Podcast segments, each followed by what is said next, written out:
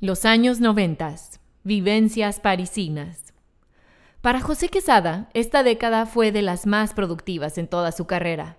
Ya con una fuerte influencia europea, decide instalarse en un estilo figurativo y representar escenas comunes que va fijando en los lienzos para plasmar a base de pinceladas medianas todo su sentir en esa época.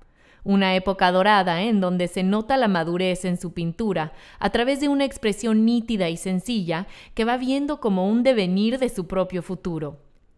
Con la gran paz que gana en cuanto a su desarrollo personal, va representando con gran capacidad su propio estilo, sin querer sobresalir a un estilo inusual, definitivamente sin interés de incursionar dentro de lo inentendible, en cambio, plasmando una huella de todos aquellos momentos que vivió y sintió en su arte dentro de su departamento taller de la Trois Squares de la Avenue du Bois, en el barrio 16 de la ciudad de París.